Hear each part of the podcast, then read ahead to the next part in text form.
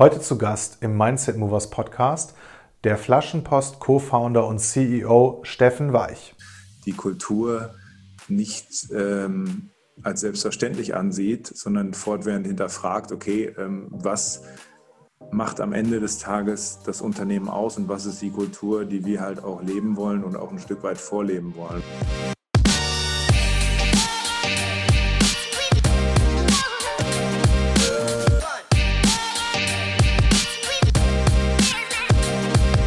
Mindset Movers Positive Entrepreneurship Podcast.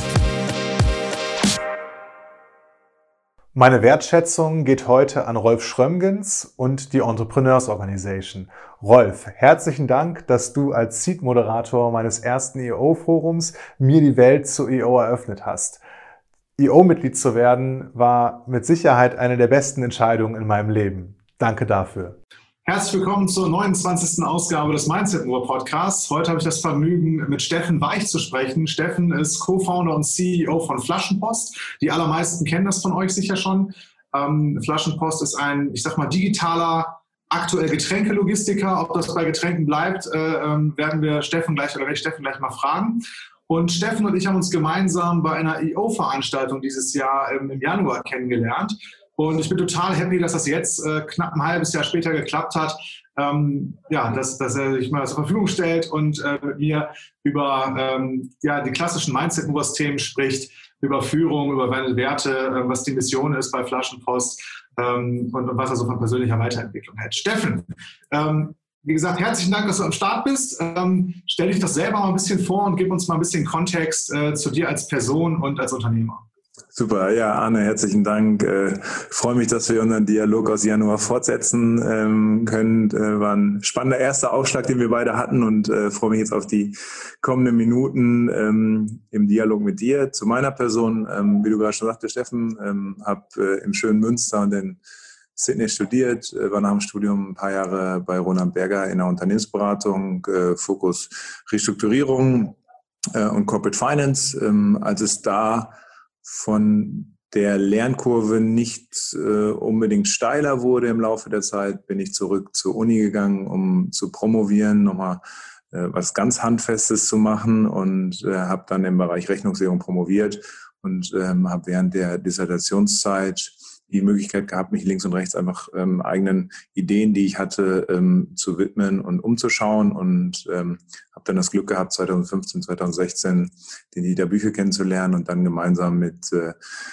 Niklas Plath, unserem CEO und äh, Christopher Husmann, unserem CMO, ähm, Flaschenpost äh, ins Leben zu rufen. Seit April 2016 gibt es das Unternehmen in der Art und Weise ähm, wie wir vielleicht irgendwo anders in den Medien schon mitbekommen konnten, ihr seid mittlerweile 7000 Mitarbeiter und, und ähm, seid in, in etlichen Städten in Deutschland unterwegs.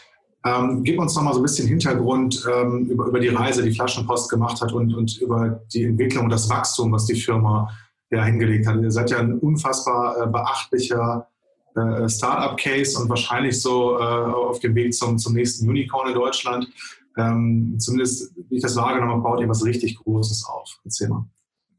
Also vom Modell her ist es relativ einfach zu verstehen, was wir machen. Wir ähm, lösen den Schmerzpunkt des Getränkekaufs, der grundsätzlich schon ähm, in Deutschland und anderen europäischen Ländern mit der Verbringung der leeren Getränkekisten, der Pfandkisten in den Supermarkt anfängt ähm, und dann endet mit dem ähm, ja, behäbigen und schweren Tragen der Getränkekisten in den Keller oder in, in, in, die Vorratskammer, wie auch immer. Und an dem Punkt ähm, setzen wir grundsätzlich an und substituieren diese Reise des Konsumenten ähm, von A bis Z. Äh, das heißt, wir liefern Getränke kostenfrei in 120 Minuten bis an die Wohnungstür respektive Haustür und nehmen im gleichen Atemzug ähm, das Pfand wieder mit.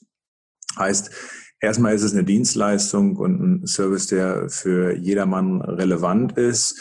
Ähm, das Ganze, wie ich vorhin sagte, ging 2016 in Münster los. Ähm, das System wurde dann über ein Jahr, anderthalb Jahre weiterentwickelt, weiter verfeinert und ausgetüftelt. Ähm, ist sehr technologiebasiert. Äh, wir selbst verstehen uns äh, von daher auch als ähm, IT-Unternehmen mit einer ausgeprägten Logistikkompetenz, aber wie du auch gerade schon angedeutet hast, mit einer äh, auch ausgeprägten HR-Kompetenz. Heißt, die Kolleginnen und Kollegen, die bei uns tätig sind, sind alle auf unserer Payroll. Wir arbeiten da nicht irgendwie mit Subkontraktoren zusammen und haben halt von da ausgehend äh, ein sehr integriertes, integrales Modell, das mit der Bestellung des äh, Kunden, der Kundin anfängt und mit der Ablieferung der Ware am Ende des Tages äh, aufhört, was, wie gesagt, einfach zu verstehen ist und von daher auch für eine sehr breite Zielgruppe relevant ist. Eigentlich mit dem Zeitpunkt, wo deine Eltern nicht mehr länger für den Getränkeeinkauf verantwortlich sind, wirst du ein potenzieller Flaschenpostkunde und das sehen wir halt auch in der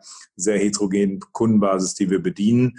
Ähm, was so leichtfüßig ausschaut, ähm, ist viel, viel harte Arbeit. Ähm, zum einen für die Kolleginnen und Kollegen, die permanent die Prozesse weiterentwickeln, wie gesagt, sehr IT-basiert, aber auch für die Kolleginnen und Kollegen, die mit in den Legern und in der äh, Auslieferung aktiv sind.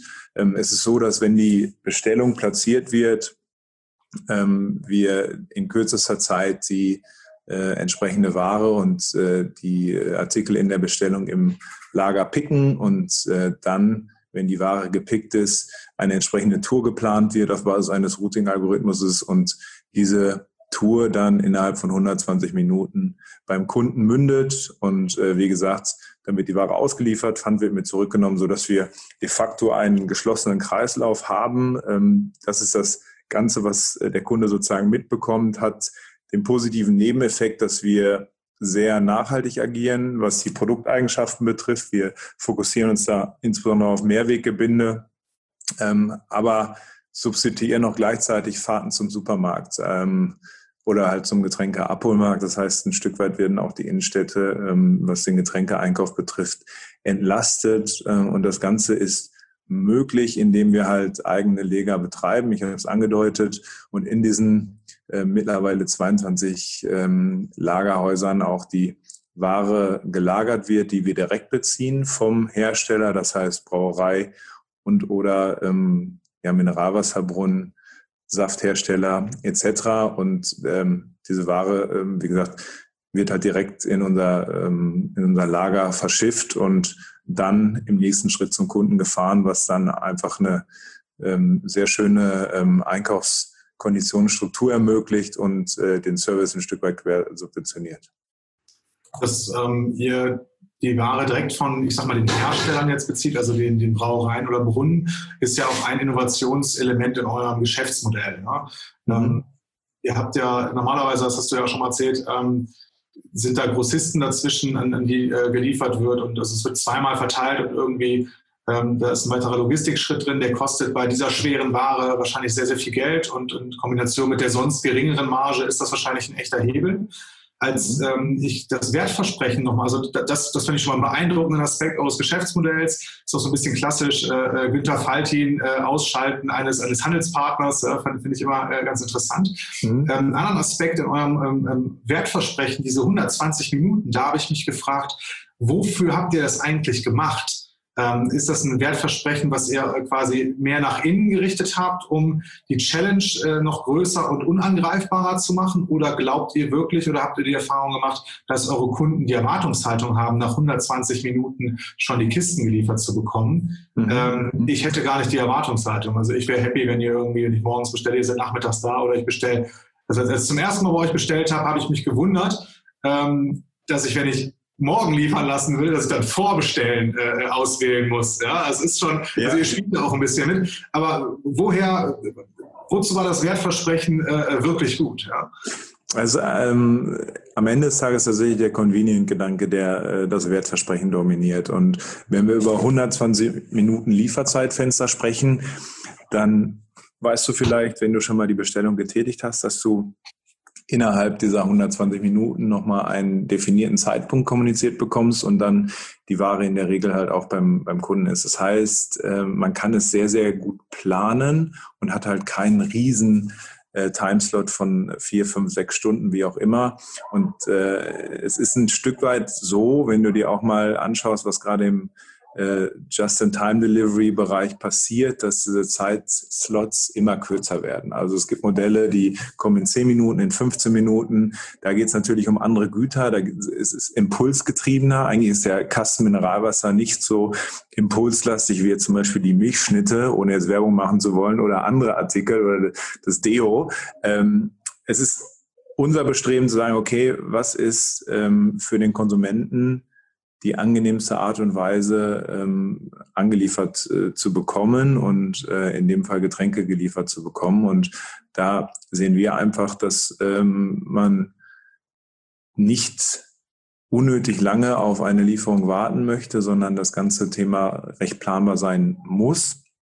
Ähm, was natürlich bei einer Vorbestellung, die du tätigen kannst, wie du gerade sagtest, auch grundsätzlich der Fall ist. Aber die wenigsten ähm, wissen, was in drei, vier, fünf Tagen zwischen 16 und 18 Uhr äh, genau passiert und wollen sich halt auch eine gewisse Flexibilität offen halten. Und in diese Kerbe in Anführungsstrichen äh, stechen wir rein und sagen halt, na gut, ähm, hier hast du die Möglichkeit, relativ kurzfristig äh, Ware zu erhalten oder halt, äh, wie gesagt, auf Vorbestellung äh, zu gehen. Aber der Convenience-Gedanke und letztendlich die Kundenzentrifizierung ist das, äh, was, was uns antreibt.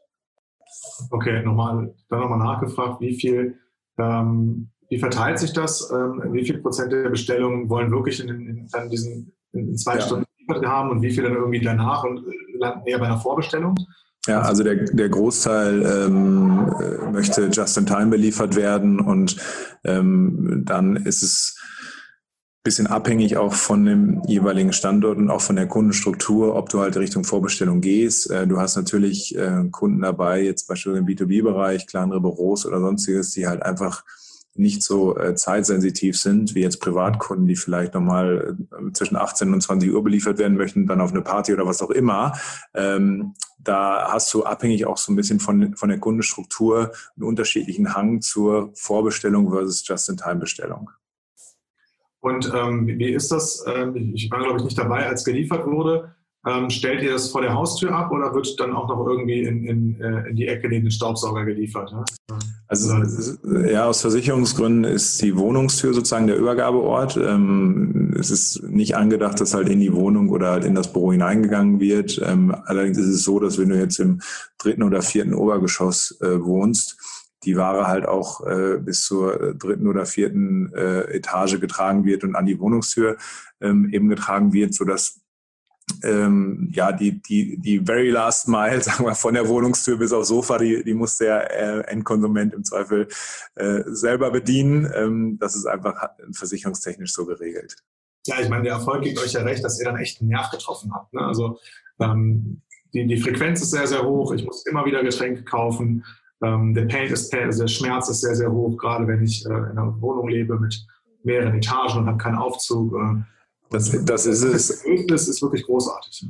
Und am Ende des Tages, das, was das Modell auch noch ein Stück weit besonders macht, ist ähm, die sehr starke Online-Ausrichtung ähm, über Desktop und App logischerweise und da halt ähm, wirklich äh, die Bestellmöglichkeit äh, nur über diese beiden Kanäle zu offerieren und auf der anderen Seite aber der harte Bruch Richtung Offline-Welt, so dass wir halt auch nicht nur ein ähm, abstrakter Shop sind, sondern halt auch da am Ende des Tages der Mensch hintersteht und halt die Ware anliefert und uns ermöglicht, auch ein sehr unmittelbares, direktes Kundenfeedback äh, zu bekommen. Und das ist, glaube ich, etwas, was äh, in der Art und Weise in dem Modell anders ist als andere Marketplace-Lösungen, so dass wir halt tatsächlich in beiden Welten aktiv sind und äh, nicht nur im reinen Online-Bereich. Ja, ihr seid ja sogar, was die Digitalisierung angeht oder sagen wir so die, ähm, die Abdeckung der Customer Experience, seid ihr sogar weiter als Amazon. Die haben in ganz wenigen Städten äh, eine eigene Logistik und auch gar nicht für alle Warengruppen und, und ihr ähm, bildet es halt von A bis Z ab ähm, was in dem Geschäftsmodell sonst noch drinsteckt und, und welche, welche Möglichkeiten ihr als Plattform und so noch habt. Da kann ich in den Shownotes nochmal auf den Podcast mit Philipp Westermeier referenzieren. Das brauchen wir hier gar nicht alles noch zu besprechen. Da habt ihr, glaube ich, auch eine knappe Stunde gesprochen und äh, da, da ist eine ganze Menge drin. Ähm, also auch was, was die Zukunftsmusik äh, für Flaschenpost angeht. Ähm, ich spreche auch immer bei Mindset Movers im Podcast gerne ähm, über Führung. Wie ist denn euer Führungsteam aufgestellt und wie interpretierst du deine CEO-Rolle? Ja, also wir sind ähm, aktuell fünf Teammitglieder. Das ähm, ist einmal unser CTO Aaron, ähm, dann unser COO Niklas, CMO Christopher und CFO Julian und dann noch meine Wenigkeit. Und wir ähm, sind in der glücklichen Situation, als Team eine sehr, sehr schlagkräftige Einheit zu bilden und äh, vertrauen uns blind.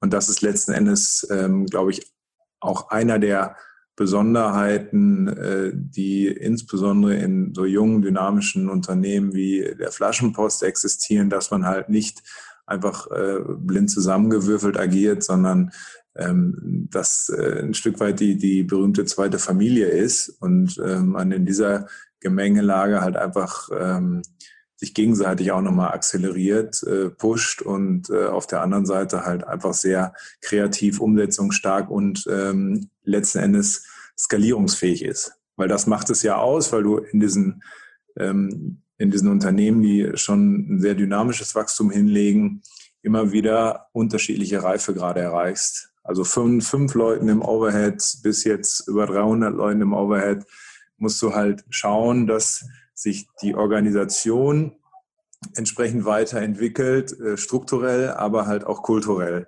Und ähm, das ist ein Thema, was uns äh, grundsätzlich am Herzen liegt, dass man die Kultur nicht ähm, als selbstverständlich ansieht, sondern fortwährend hinterfragt, okay, ähm, was macht am Ende des Tages das Unternehmen aus und was ist die Kultur, die wir halt auch leben wollen und auch ein Stück weit vorleben wollen. Und ähm, da äh, gibt's halt äh, regelmäßig ähm, Workshops zu, da gibt's halt offene Feedbackrunden ähm, zu und äh, Gedanken, die ähm, existieren sollen, halt auch sehr, sehr schnell, sehr transparent gemacht werden, damit man halt nicht in die Gefahr kommt, irgendwann ähm, in einer Parallelwelt zu denken, sondern als Unternehmung und ähm, als letzten Endes äh, jedes einzelne Glied in der Unternehmung äh, gemeinsam. Und das äh, ist, glaube ich, schon ein Kraftakt ein Stück weit, dass man sich das immer wieder vor Augen hält und auf der anderen Seite immer wieder dafür sensibilisiert, dass halt keine Silos entstehen, weil du hast natürlich von einer sehr generalistischen Kultur kommend eine fortwährende Spezialisierung. Das ist auch kein Geheimnis, dass du mit, äh, mit dem Wachstum, mit der Professionalisierung auch eine Spezialisierung der Kolleginnen und Kollegen siehst. Das muss dann allerdings auch gleichzeitig bedeuten, dass man, äh, auch wenn man spezialisiert ist, äh, unternehmerisch bleibt. Und äh, das ist dieser Punkt, äh, Silo vermeiden, ähm, miteinander agieren, interagieren und äh, immer hinterfragen, okay, was ist eigentlich das Gesamtziel? Und das Gesamtziel ist das Ziel der Unternehmung, der Flaschenpost und nicht des Einzelnen oder der Abteilung. Das heißt, man äh, darf auch nicht äh, überprätentiös sein an der einen oder anderen Stelle, sondern schauen, was man ähm, als Team erreichen möchte ihr seid ja ein geplant schnell wachsendes Unternehmen. Mhm, ja. Schnell wachsendsten überhaupt. Und ähm, ihr habt, habt, große Fundings und wahrscheinlich habt ihr auch euren Investoren gewisse Wachstumsgeschichten äh, vorhergesagt und versprochen. Ähm, meine Frage ist, wie nehmt ihr die Mitarbeiter mit und wie begleitet ihr dieses schnelle Wachstum kommunikativ? Weil ich sehe das so an gebootstrappten Unternehmen, die ab irgendeinem Zeitpunkt mega schnell wachsen. Da ist das mit, mit, äh, geht das mit Fluktuation einher, mit Reibungsverlusten, Reibungsschmerzen. Und das entsteht, glaube ich, auch daraus, dass ähm, man, man vielleicht an der anderen Stelle vom Wachstum überrascht ist. Und diese Überraschung, ja, gibt es bei euch vielleicht auch oder auch nicht. Also wie, wie kommuniziert ihr das und, und was tut ihr dafür, um, um die Leute mitzunehmen, dass die das äh, verstehen, was da passiert?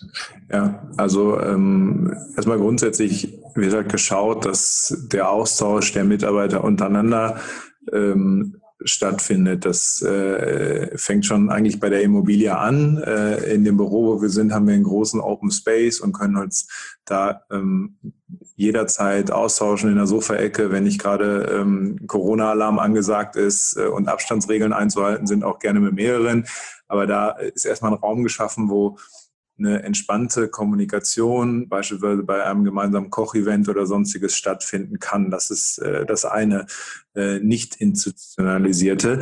Ähm, darüber hinaus haben wir monatliche Townhall-Meeting, wo wir halt äh, mit allen äh, Kolleginnen und Kollegen äh, darüber sprechen, was gerade passiert, wo die Reise hingeht, was gut gelaufen ist, was nicht so gut gelaufen ist, wo Schwerpunkte gesetzt wurden, so dass auch jeder Stück weit mitbekommt, was der andere macht, auch wenn beispielsweise ähm, Business Development Initiativen umgesetzt werden, wo jetzt nicht jede Abteilung, jede Fachabteilung bis aufs letzte mit, mit drin trotzdem darüber berichtet oder sollte darüber berichtet werden, um halt Informationsasymmetrien gering zu halten. Und das äh, ist ein Thema, ähm, da legen wir Wert drauf, plus dann ähm, Regelkommunikation über Newsletter, mit äh, allen Mitarbeitern der Flaschenpost, was ist gerade wo wie passiert, welcher Standort ist dazugekommen, ähm, was für Highlights sind meinetwegen auch im Sortiment gerade mit neu aufgenommen worden. Und das sind so ähm, Spielregeln, die wir uns da äh, zurechtgelegt haben, die allerdings auch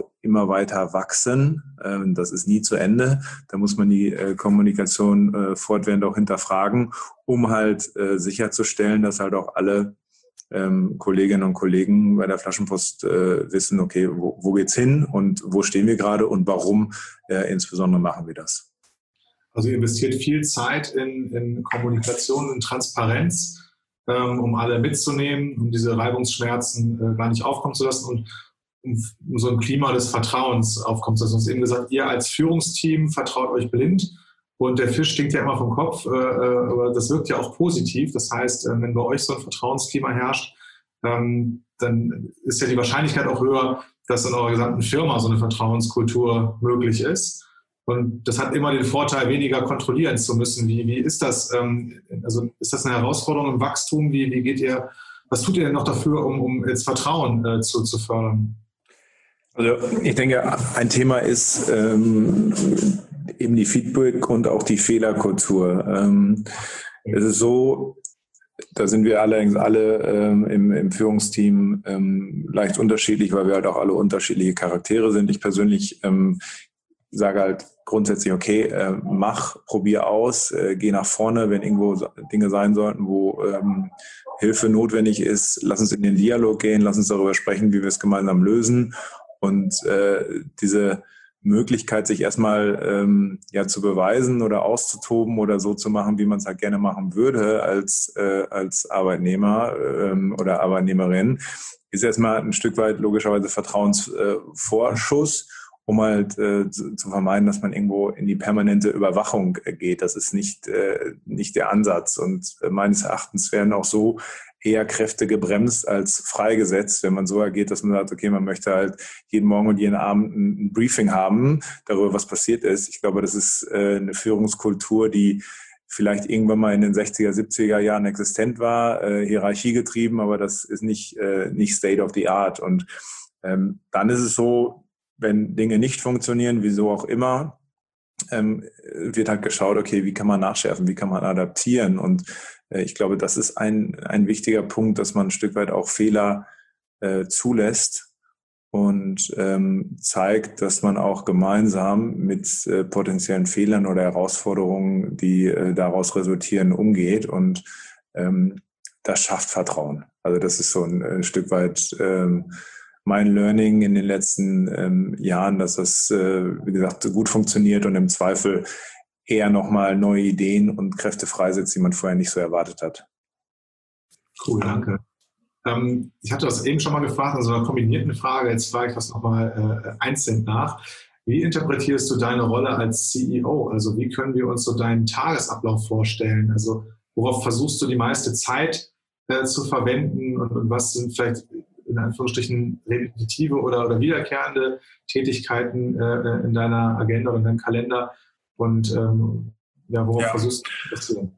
Also wir haben grundsätzlich eine sehr ähm, transparente und ähm, gute Abstimmung äh, im Management-Team. Wir teilen uns auch ein Büro, ähm, sitzen da zu, zu viert und bekommen erstmal grundsätzlich sehr, sehr viel voneinander mit, was wo, wie, wo passiert. Ähm, wir haben regelmäßige Joe Fixes, in denen wir uns abstimmen, um das Ganze nochmal in äh, etwas geordneteres Korsett zu gießen, ähm, um Themen zu besprechen, strategische Fragestellungen zu besprechen.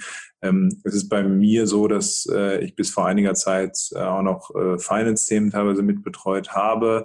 Ähm, Im Moment ist der Fokus insbesondere auf Business Development äh, Fragestellungen, auf ähm, Sales Fragestellungen, das heißt äh, insbesondere Geschäftskundenakquise und ähm, darüber hinaus halt viele, viele Themen, die ad hoc reinfliegen. Sei es jetzt äh, Corporate Communication seitig, sei es ähm, legal seitig.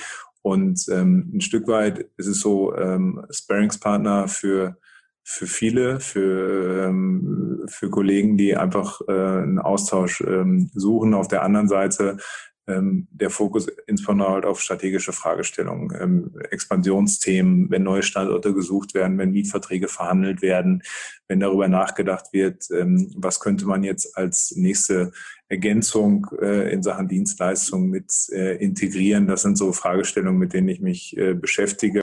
Wenn du es mal so clustern würdest, wie viel Prozent mappst du auf, ich sag mal so, Meetings und wie viel Prozent versuchst du dir im Kalender freizuhalten, um eben diese Dinge, die reinkommen, äh, dann, dann zu retournieren oder bearbeiten zu können? Also ich probiere so 20, 30 Prozent äh, Maximum äh, an Meetings, ähm, der Rest Dinge durchdenken, nach vorne treiben, Brände ähm, ein Stück weit löschen, wobei das ähm, meist oder häufig ein Indiz ist dafür, dass man vielleicht nicht hundertprozentig gut geplant hat, wenn es zu sehr brennt. Manche Dinge kann man nicht vermeiden, da kommen einfach externe Faktoren dazu. Äh, Corona kann man nicht planen, das ist so, ähm, aber da muss man trotzdem damit umgehen und dann kommen halt solche Themen wie sicherstellen, dass der Overhead funktioniert, auch wenn alle im Homeoffice sind, sicherstellen natürlich an erster Stelle, dass die Kolleginnen und Kollegen auf der Fläche, die Fahrer entsprechend geschützt sind, äh, dass Mindestabstände eingehalten werden, dass Desinfektionsmittel in den Fahrzeugen liegt oder mit ausgegeben wird, Artenschutzmasken bereitgestellt werden und so weiter und so fort. Das sind da alles so Themen, die macht man nie alleine als CEO. Das ist immer eine, eine Kooperation, die da äh, am Ende des Tages das Problem löst, ähm, mit dem COO insbesondere. Und ähm, das ist letzten Endes ein sehr, sehr bunter Strauß an, an, an Themen. Ne? Also auch insbesondere Punkte wie Investoren, Kommunikation, existierende Investoren, potenzielle neue Investoren. Da ähm, ist man doch regelmäßig im Austausch. Und äh, das macht es am Ende des Tages auch aus, dass man halt ein sehr, sehr breites Potpourri an, an Dingen hat. Äh, 80 Prozent sind planbar, wenn man morgens ins Büro kommt, 20 äh, Prozent sind nicht planbar. Ähm, es beginnt am Ende des Tages ähm, schon auf der, äh, auf der Anreise und äh, man schaut sich im, im Vorhinein oder vielleicht auch am Vorabend schon an, okay, wie ist der Tag gelaufen? Sehr quantitativ sind wir in Gänze aufgestellt. Das heißt, wir mhm. messen alles, was nicht nied- und nagelfest ist. Und äh, entsprechend kann man halt auch sehr, sehr gut auswerten, wo es gut gelaufen ist, wo es nicht gut gelaufen ist, hinterfragt, okay, was war da jetzt los? Also das sind halt so Punkte, ähm, da muss man einfach probieren, ähm, immer ein Stück weit das Große und Ganze zu verstehen, zu hinterfragen und dann äh, mit den Fachabteilungen und mit den Kollegen insbesondere zu diskutieren und äh, schauen, wie man auf, auf das Next Level kommen kann. Wie würdest du deinen Führungsstil beschreiben? Und damit meine ich explizit so im One-on-One. -on -One, ja? Ähm, und wen hast du dir vielleicht zum Vorbild genommen? Und um noch mal was dran zu hängen, und wenn du das nicht alles beantworten kannst, frage ich nochmal nach. Ähm, was hat da vielleicht funktioniert und was hat da nicht so gut funktioniert? Was hast du daraus gelernt über Führung? Ja, ähm, im Allgemeinen ähm, sehr teamorientiert. Das äh, schwing ja vorhin schon so ein bisschen in der Antwort mit, dass ich kein großer Freund davon bin, ähm, über die hierarchische Schiene zu führen. Ähm, auch ein Stück weit äh, erstmal grundsätzlich geduldig. Ähm, und ja, auf der anderen Seite immer wieder hinterfragend und ein Stück weit äh, probieren, den Gegenüber aus der Komfortzone ähm, äh, zu locken und ähm, zu stimulieren, so dass letzten Endes ähm, man gemeinsam wächst. Das ist so, äh, so würde ich es in, in Gänze umschreiben. Ich probiere ähm, ein Vertrauensverhältnis äh, aufzubauen, so dass halt auch klar ist, dass man äh, miteinander in die gleiche Richtung geht und ähm, es halt nichts bringt, wenn man ähm, ja nicht transparent miteinander umgeht und das in beide Richtungen. Also ich glaube, Werte, die in dem Führungsstil mitschwingen, sind insbesondere Integrität ähm, und Loyalität und äh, Fairness. Ähm, das heißt aber auch auf der anderen Seite, ähm, dass man auch ein, ein, offenes und klares Feedback gibt, wenn es mal nicht gut läuft, genauso wie wenn es gut läuft. Also man muss auch Leistung honorieren und nicht alles für selbstverständlich erachten. Spannend. Danke erstmal für, für diesen persönlichen Einblick. Mhm. Ähm, und wo hast du dich inspirieren lassen, so zu führen oder wo hast du das, das vorher gesehen? Gibt es da irgendwie ähm, ja, also, da Vorbilder? Ja, ähm, ich sag mal, das, das 36. Ich sag auch noch, du bist, ja, ja auch noch recht jung. Ja? Ähm, Im besten Alter, genau. nee, also, ich bin 43 und ich halte mich auch für jung, insofern muss ich ja. Nee, ähm, also ich denke, das äh, ist ein Stück weit im, äh, im Laufe des Berufslebens äh, mitgewachsen, das äh, berufliche Führen sozusagen, das professionelle Führen. Auf der anderen Seite, ähm, ich habe jetzt gar nicht per se die äh, Führungsfigur, die für mich die Blaupause darstellt, sondern man nimmt sich aus ein, einzelnen Führungspersönlichkeiten Dinge mit. Und äh, was mir wahrscheinlich auch im Nachgang geholfen hat, ist ähm, eine sehr ausgeprägte Affinität zu Teamsport dass man halt, äh, ich habe sehr, sehr lange Handball gespielt, dass man da ein Stück weit auch ähm, ein Verständnis dafür bekommt, dass man ein Spiel nur gewinnen kann, wenn man als Mannschaft agiert. Und ähm, das ist, glaube ich, mit in den Führungsstil und äh, in die Credi, Credos, ich weiß es gar nicht, die Credi wahrscheinlich, ja, mit eingeflossen.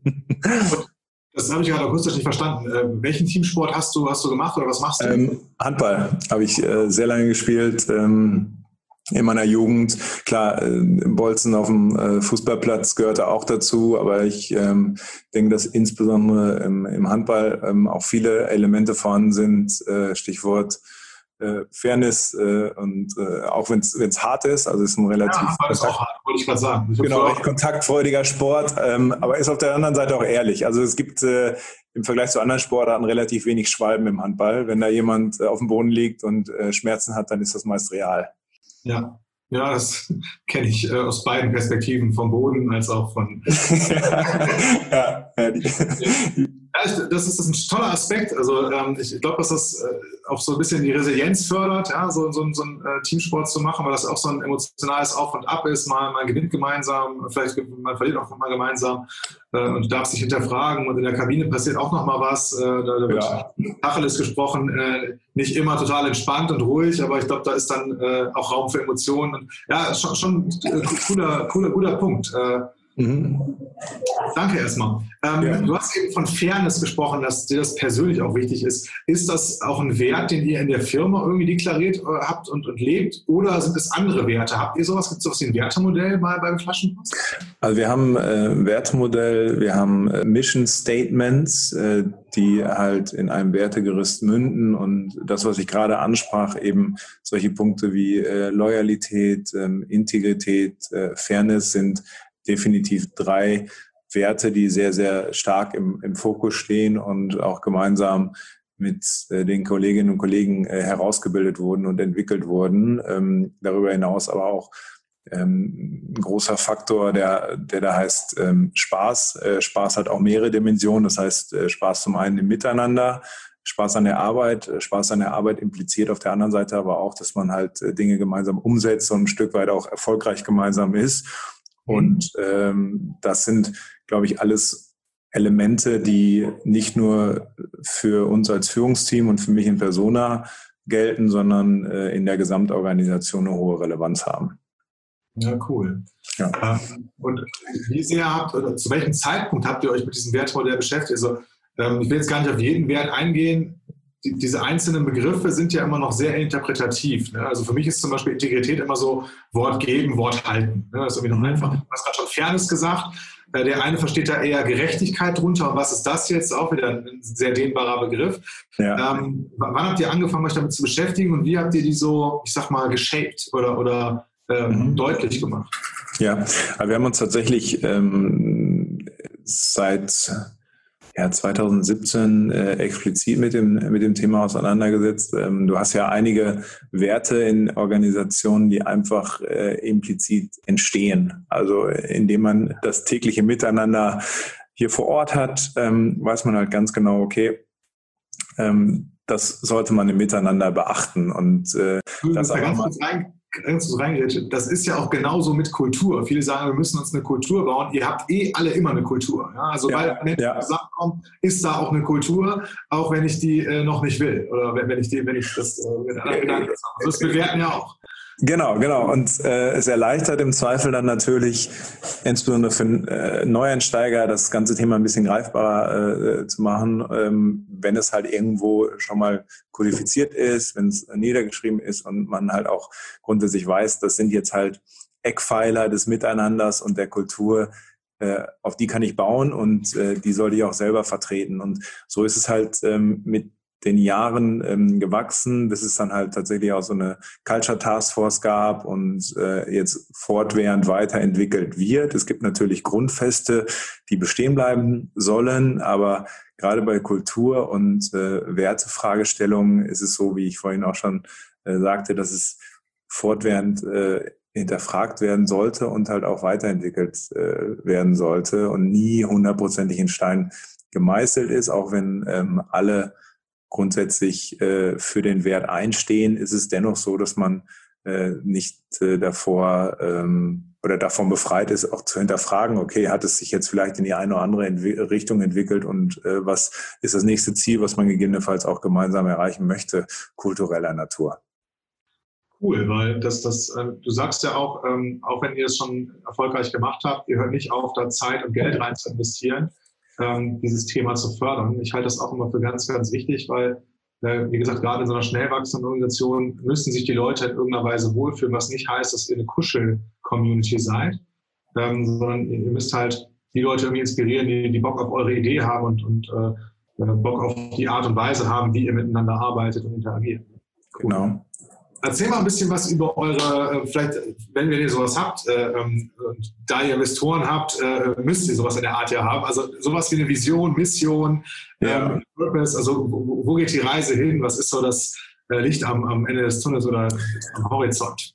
Ja, also ähm, Ziel ist es definitiv, ähm, im ersten Schritt Deutschlands äh, führender Getränke-Sofortlieferant äh, zu werden. Ähm, da sind wir als ähm, derjenige, welche, der da schon die größte Abdeckung hat, äh, auf einem sehr, sehr äh, guten Weg. Es gibt noch zwei der White Spots national und im nächsten Schritt ähm, ist das nächste Ziel, die größere Vision dann, das Ganze europaweit auszurollen, weil nicht nur in Deutschland getrunken wird. Und dann kann man links und rechts ähm, auch noch in andere Kategorien vorstoßen, wurde es vorhin angedeutet, so dass man jetzt relativ bold formuliert sagen würde, okay, wir wollen halt äh, Europas äh, führender äh, Lieferdienst werden.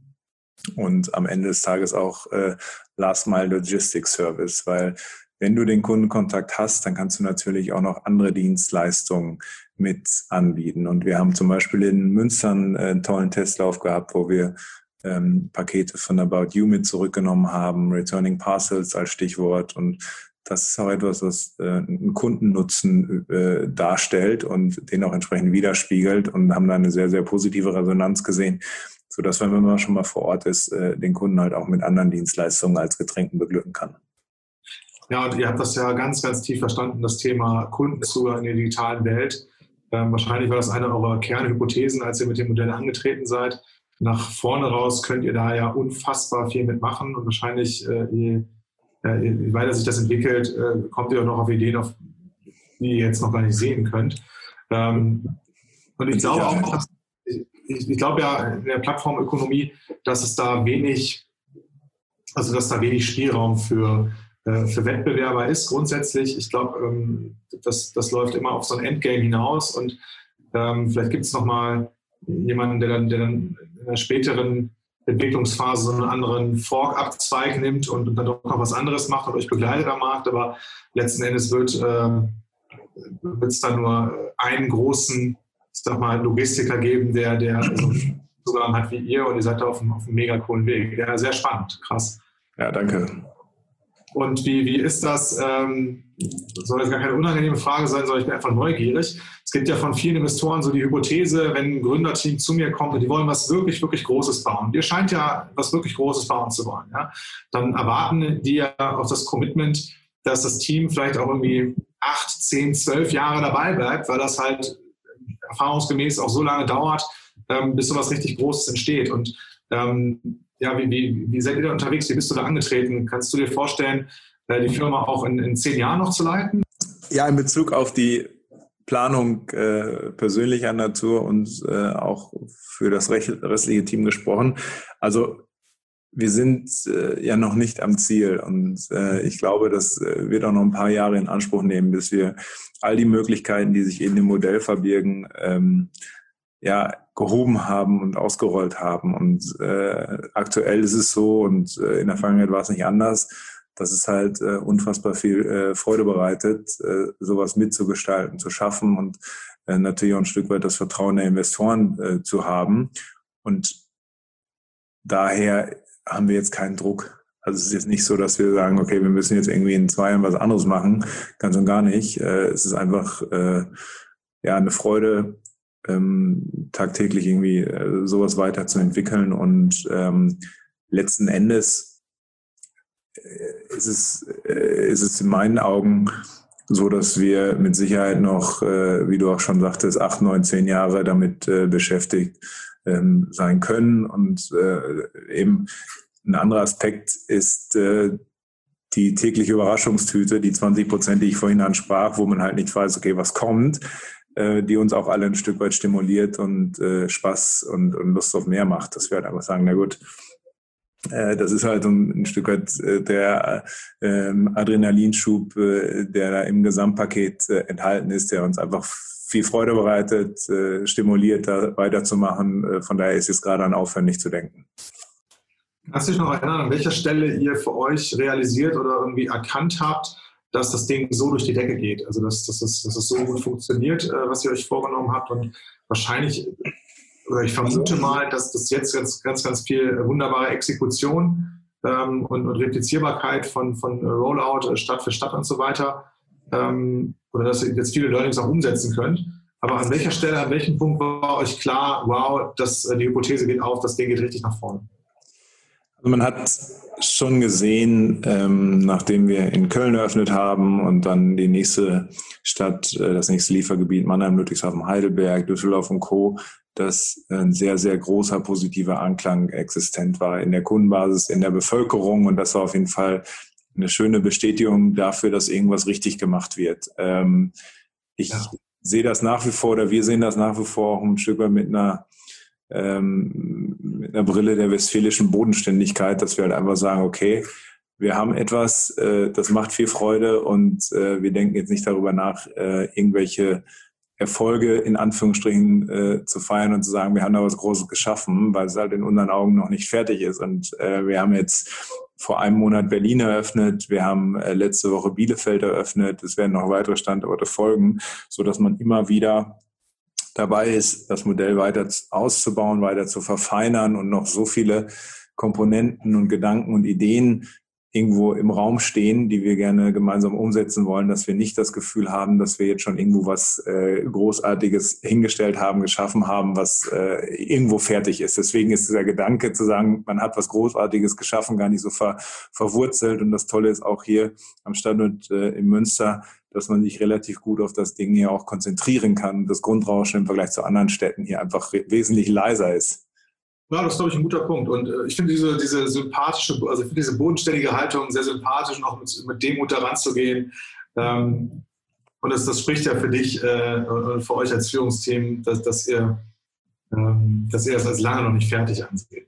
Cool. Ja, ja. Ähm, ich bin ja mit dieser zentralen Hypothese unterwegs, dass unternehmerisches Wachstum persönlichem Wachstum folgt. Was denkst du darüber?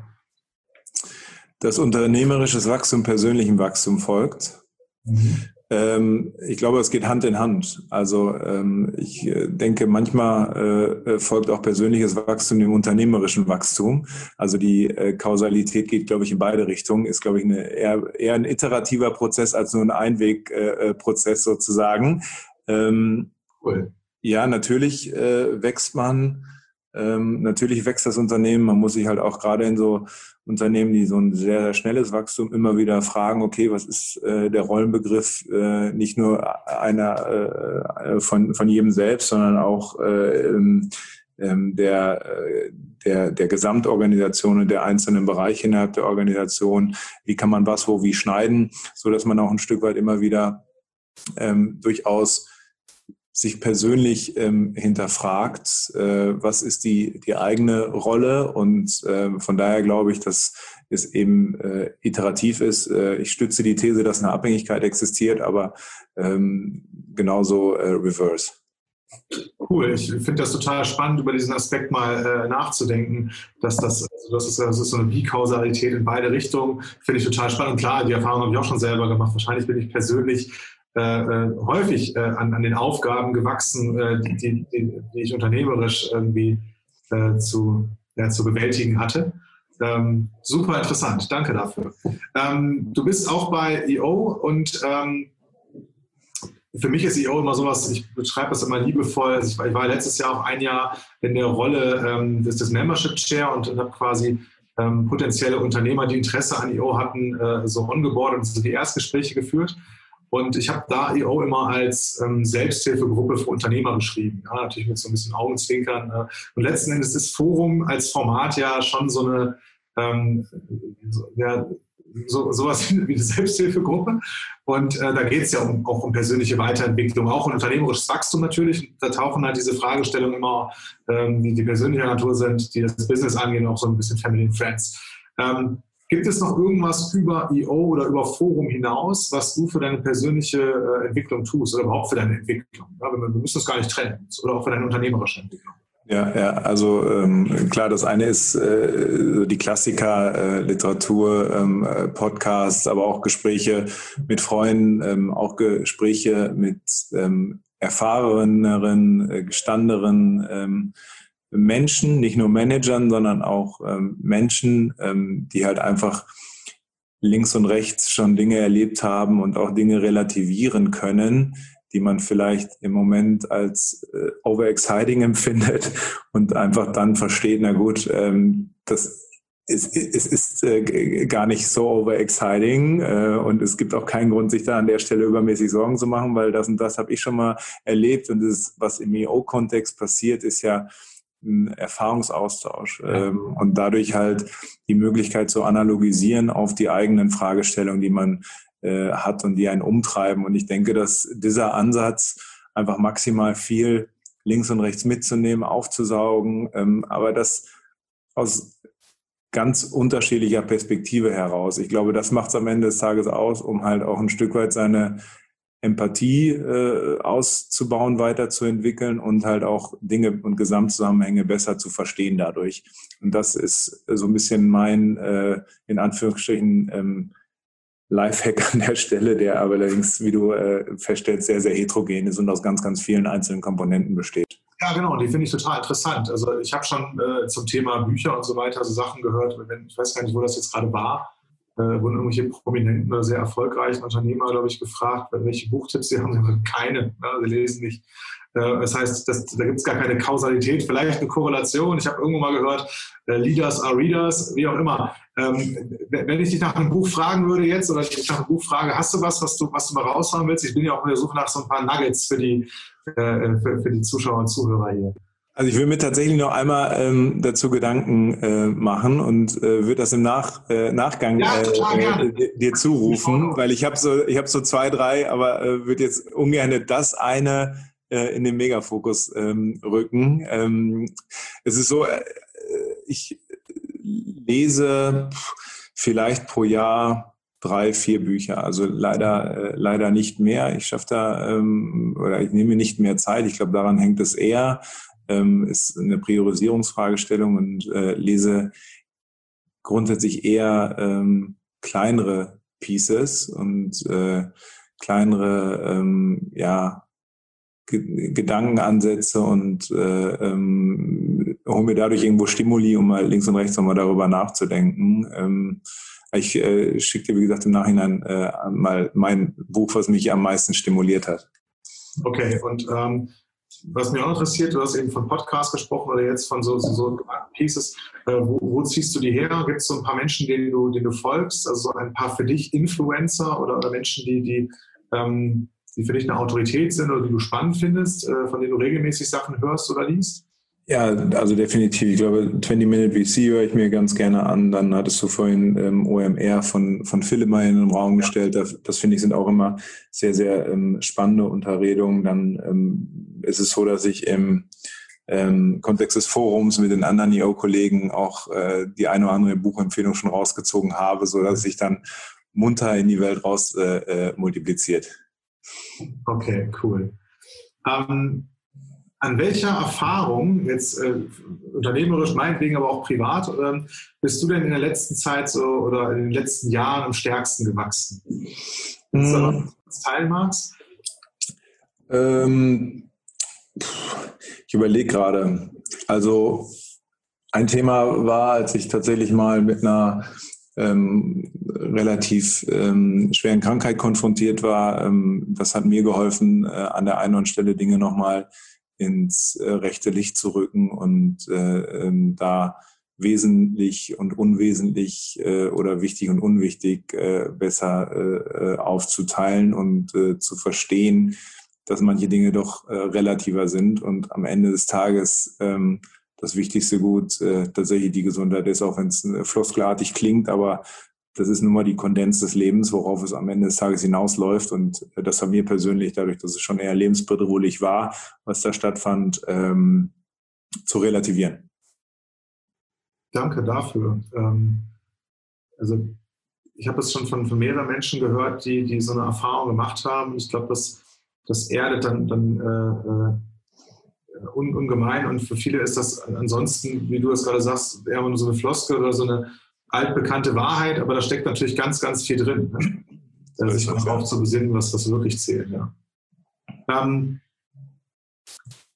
gibt es irgendwas, was du von deinen Eltern mitbekommen hast, äh, ja, was, äh, wovon du heute noch profitierst? Ja? Ja, definitiv. Also ähm, ich glaube, einer der ähm, äh, prägendsten äh, ähm, Vorbilder ähm, ist äh, am Ende des Tages äh, mein Vater, würde ich tatsächlich sagen. Ähm, ohne jetzt die äh, erzieherische Leistung meiner Mutter zu relativieren. Hat nochmal die Kurve gekriegt. Hat auch einen sehr großen Beitrag geleistet an der Stelle. Ähm, da würde ich tatsächlich ähm, eine große Portion Optimismus, äh, ähm, Machermentalität. Ähm, es gibt für alles eine Lösung. Ähm, und äh, auch wenn man denkt, ähm, das Ende der Fahnenstange äh, bzw. der Komfortzone wäre erreicht, gibt es dann immer noch eine kleine Schippe obendrauf, um äh, im Zweifel äh, Dinge besser zu machen. Und äh, das sind so, hört sich jetzt vielleicht äh, martialer an, als es ist, aber äh, das sind mit Sicherheit äh, Elemente, die ich mit auf den Weg bekommen habe, ähm, plus die Tatsache, dass wenn man im Winter ein Zimmer verlässt, man das Licht ausschaltet, damit man Strom spart. Was man früher auch noch nicht geglaubt hat als Kind. Ähm, ja, die Frage stelle ich auch sehr gerne. Wem möchtest du danken und wofür?